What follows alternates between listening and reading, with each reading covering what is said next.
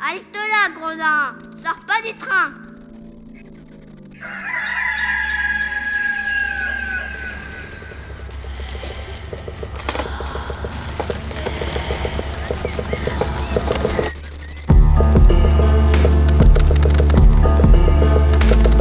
Dès ma plus tendre Plus on est jeunesse, malheureux, plus on souffre. Il faut plaindre les affligés.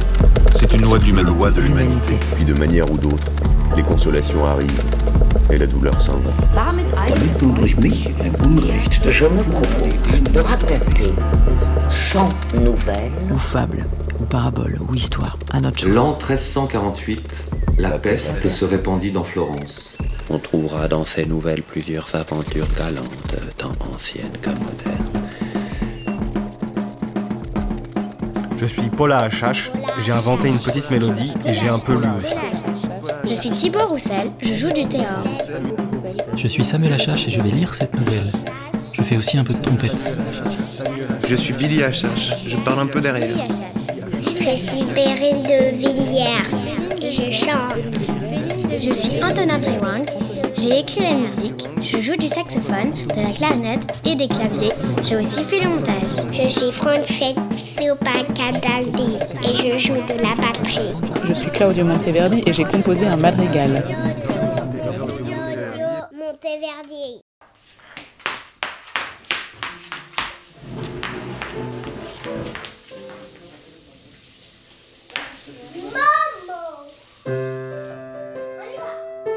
Quatrième journée, nouvelle 4. La fiancée du roi de Grenade ou les amants infortunés.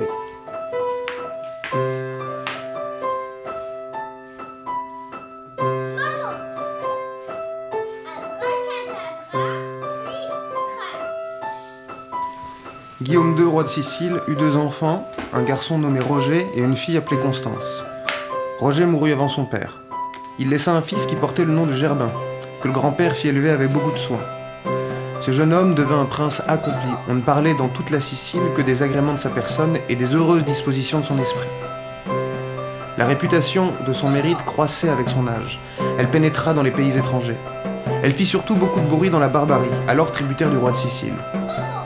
La fille du roi de Tunis, à force d'entendre louer ce prince, et ayant un goût naturel pour les grands hommes, conçut de l'attachement pour celui-ci.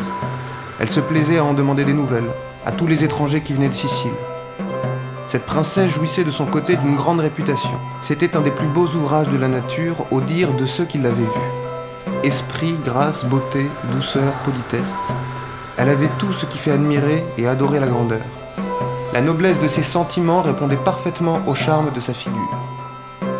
Elle aimait les hommes vertueux, et on lui dit tant de merveilles de la valeur et des autres qualités de Gerbin que le regardant comme un prince accompli, elle passa bientôt de l'estime à l'amour.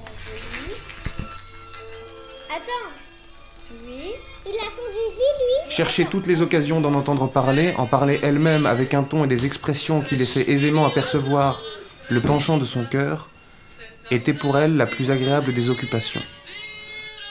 Si le mérite du prince de Sicile faisait du bruit à la cour du roi de Tunis, la rare beauté et les vertus de la princesse Sarrasine n'en faisaient guère moins à celle du roi Guillaume.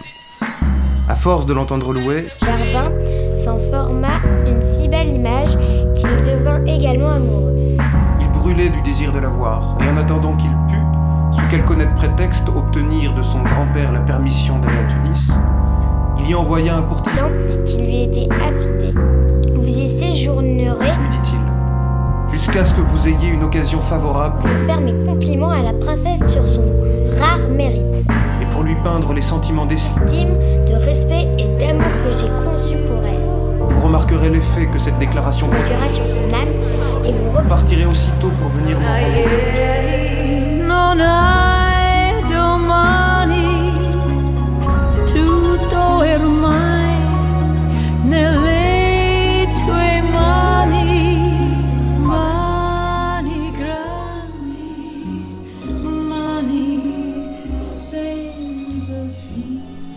L'envoyé s'acquitta à merveille de la commission.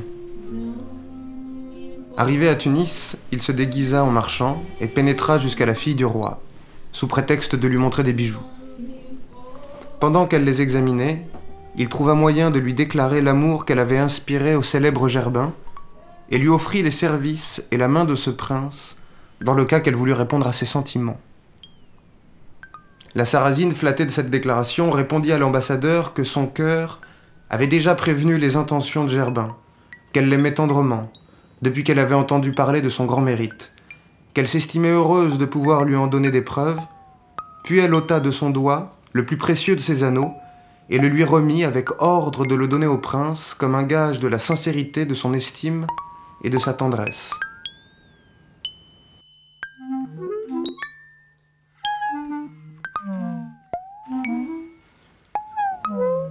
Gerbin reçut cet anneau avec la plus grande joie qu'il soit possible d'imaginer.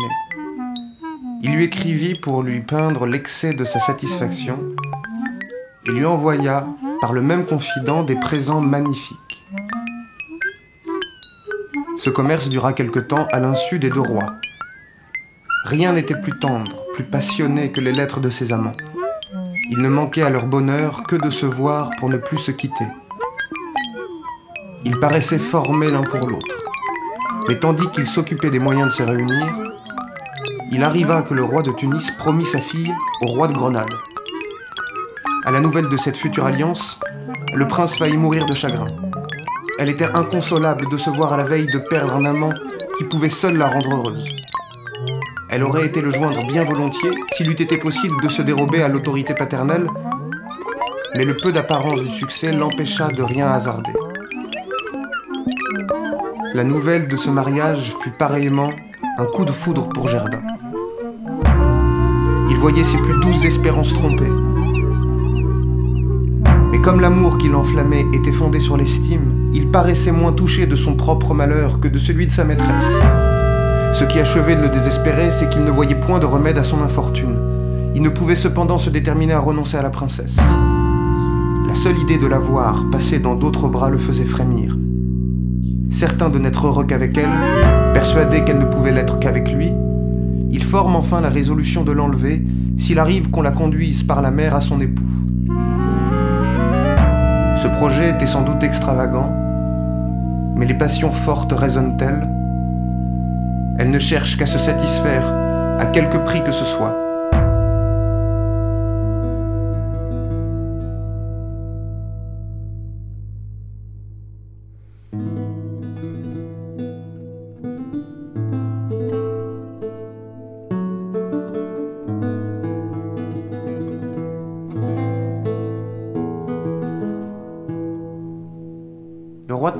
Ayant eu vent de l'amour de Germain pour sa fille, et craignant que ce prince dont il connaissait le courage ne se portât à quelque violence, prit le sage parti d'envoyer des ambassadeurs au roi de Sicile pour lui notifier le mariage de sa fille et lui demander un sauf-conduit qu'il a mis à couvert de toute insulte.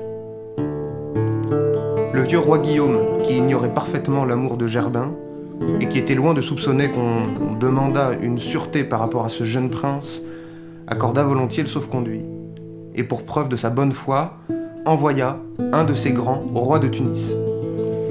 Celui-ci, muni de ce gage d'amitié, ne songea plus qu'aux préparatifs du départ de sa fille.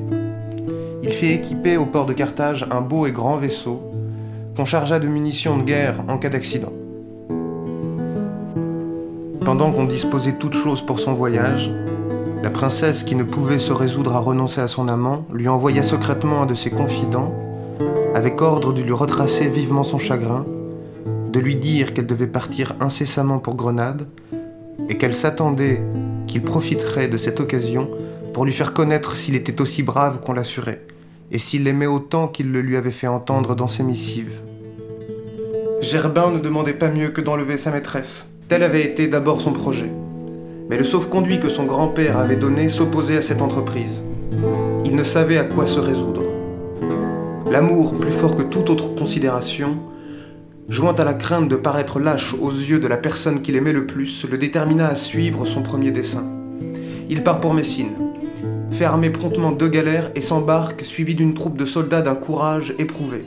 Il prend sa route vers la Sardaigne, persuadé que le vaisseau de la princesse passera de ce côté. En effet, à peine fut-il arrivé sur les côtes de cette île qu'il le vit venir, à l'aide d'un petit vent, vers l'endroit où il s'était posté pour l'attendre. Mes amis, dit-il aussitôt à ses compagnons, comme je vous connais sensible, Je suis sûr qu'il n'est aucun d'entre vous qui n'ait éprouvé ou qui n'éprouve peut-être encore l'empire de l'amour, de cette passion énergique qui fait entreprendre et exécuter tant de grandes choses. Si donc vous avez été amoureux, ou si vous l'êtes encore, il ne vous sera pas difficile de comprendre ce que je désire et ce que j'attends de vous. Mon cœur, au moment où je vous parle, est enflammé de l'amour le plus tendre et le plus violent. Je vous avoue même que c'est uniquement cette brûlante passion qui m'a porté à vous conduire ici. Celle qui en est l'objet, et la vertu et la beauté même. Vous la verrez, mes amis. C'est cette belle princesse que j'idolâtre. Elle est dans le vaisseau qui paraît. Ce vaisseau chargé de richesses, nous pouvons les acquérir à peu de frais maintenant. Vous les partagerez. Je vous les abandonne en entier. Je ne désire pour ma part que la fille du roi de Tunis, que son père veut immoler à son ambition. Sauvons cette auguste victime. Sachez qu'elle n'est pas insensible à l'amour que j'ai pour elle. Allons l'arracher des mains de ses persécuteurs. Vous ferez son bonheur et le mien. Attaquons courageusement ces barbares. Ils sont en petit nombre. Le ciel favorise déjà notre entreprise puisqu'ils ne peuvent même pas nous éviter, faute de vent.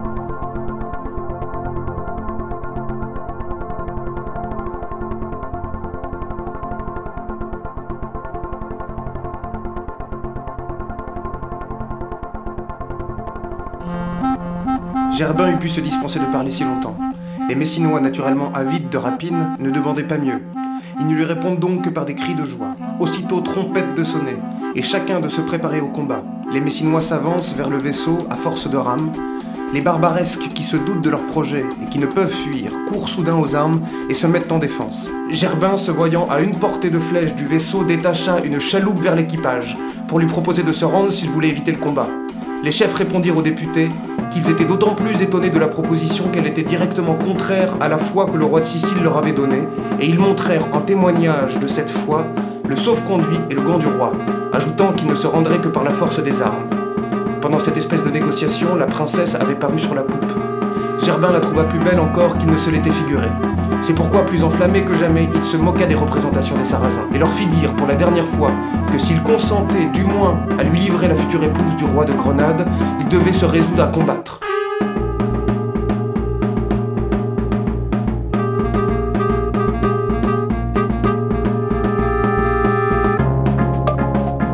Ils prirent ce dernier parti et commencèrent à faire voler les flèches et les pierres. Le combat fut sanglant et la perte grande des deux côtés. Le prince sicilien, désespéré de voir la victoire demeurer incertaine, ranime le courage de ses soldats, met le feu à un petit navire qu'il avait amené de Sardaigne et ordonne aux rameurs de s'avancer tout près du vaisseau.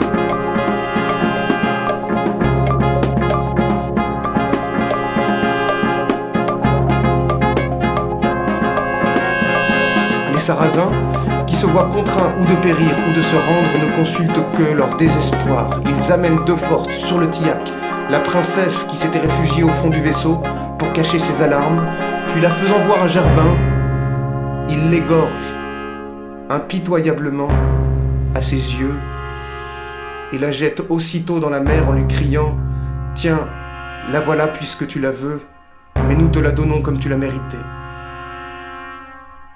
À la vue d'une pareille férocité, Gerbin, aimant mieux mourir que vivre et n'écoutant plus que son désespoir, crie aux rameurs de s'avancer.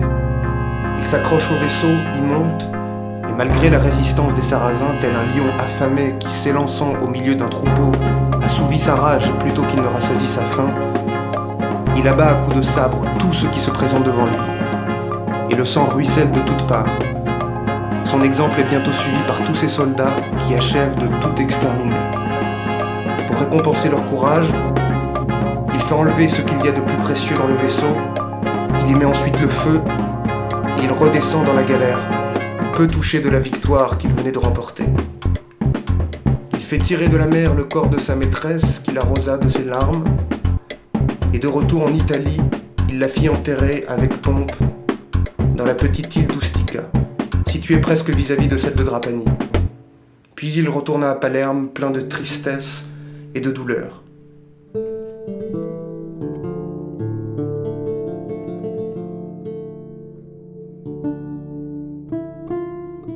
Le roi de Tunis ne tarda pas à être informé de tout ce qui s'était passé.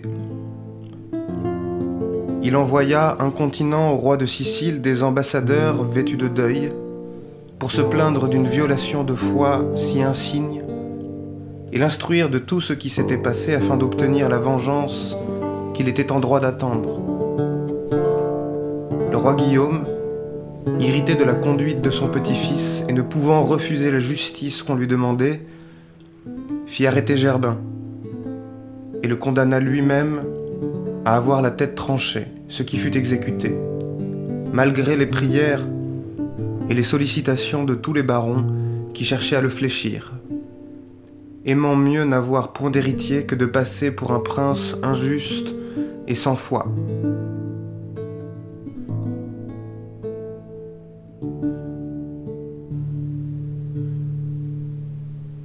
Fut la fin tragique de ces deux amants fidèles qui se suivirent de près dans le tombeau avant d'avoir pu goûter les fruits de leur amour.